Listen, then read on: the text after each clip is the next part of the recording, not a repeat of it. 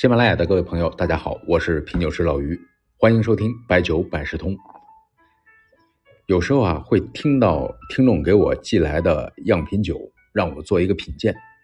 当然呢，本着客观的原则，有的酒啊确实不便公开的评价。但是呢，最近尝了一款酒，是德州的一个酒厂，叫做又一村，它有一款五十二度的，二零二一年四月出厂的四百六十毫升品鉴酒。恰好前几天呢，在一个交流上呢做了一个补充，结果呢整体反馈都不错。对这个酒厂不熟悉，虽然规模不大，但是呢不得不说这个酒的品质还挺超预期的。闻香比较正，但是呢明显是味大于香，口感舒缓净爽，有木陈味儿收口非常自然。所以在这里提一下，印象确实不错。德州呢比较有名的酒厂是古贝春。它是有浓香有酱香，有的朋友说，那山东不应该是芝麻香吗？那客观说，山东的芝麻香是特色，但是呢，饮酒是以浓香为主，酱香的产量呢，在北方还是首屈一指，还是一个喝酒的群体啊，基础好，但是光基础好，重礼仪，对酒的认知其实也有不少的误区。本期呢，咱们说一些对酒一些常见的误区。属于一个扫盲帖，咱们就从这芝麻香开始说。比较朴素的一个误区就是，芝麻香里的原料没有芝麻。其实呢，这和老婆饼里面没有老婆是一个概念。当然呢，芝麻香确实还有点联系，就是芝麻香里边的那个焦香味啊，有点炒芝麻的气味。当然，这个焦香呢是品鉴的时候能感知到的，但是这芝麻我是没炒过。老专家人家这么说，那我相信可能就是这样。另外呢，呃，芝麻香的代表呢是景芝，芝麻的芝也有此意。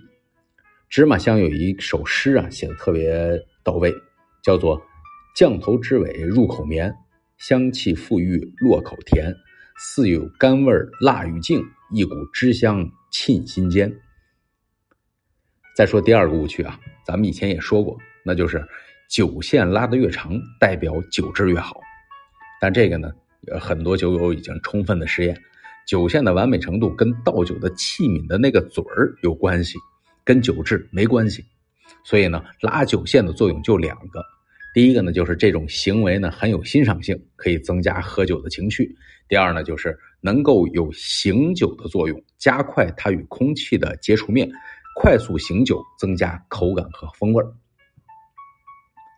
第三个误区呢，就是过分的重视香型，这个呢不是一个严格意义上的误区，但是呢，现在呢很多人拿香型说事儿，呃，我们要知道这酒啊是先有酒体的风格，后有香型的划分，香型呢更是一个让我们认知酒体的研究术语，而不用它来框住我们的口感。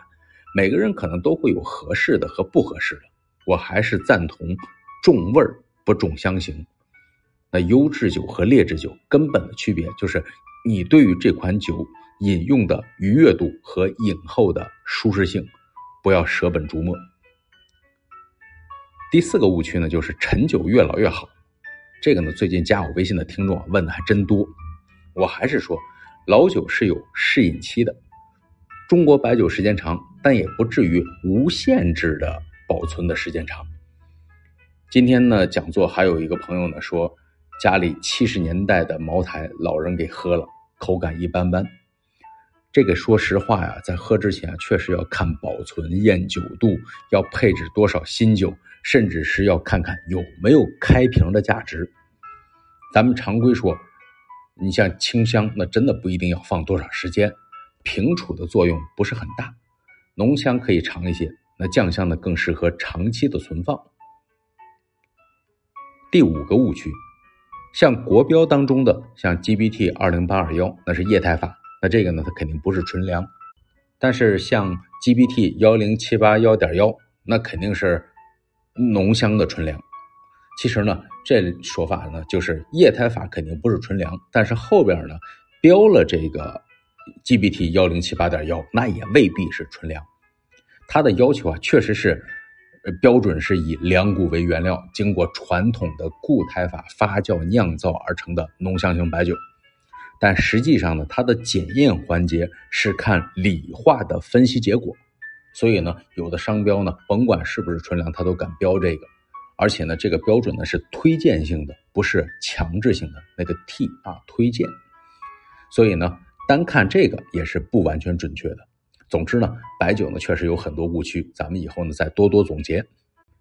晚唐有个诗人叫李混，写了一首送别诗，结尾跟大家读一读：劳歌一曲解行舟，红叶青山水急流。日暮酒醒人已远，满天风雨下西楼。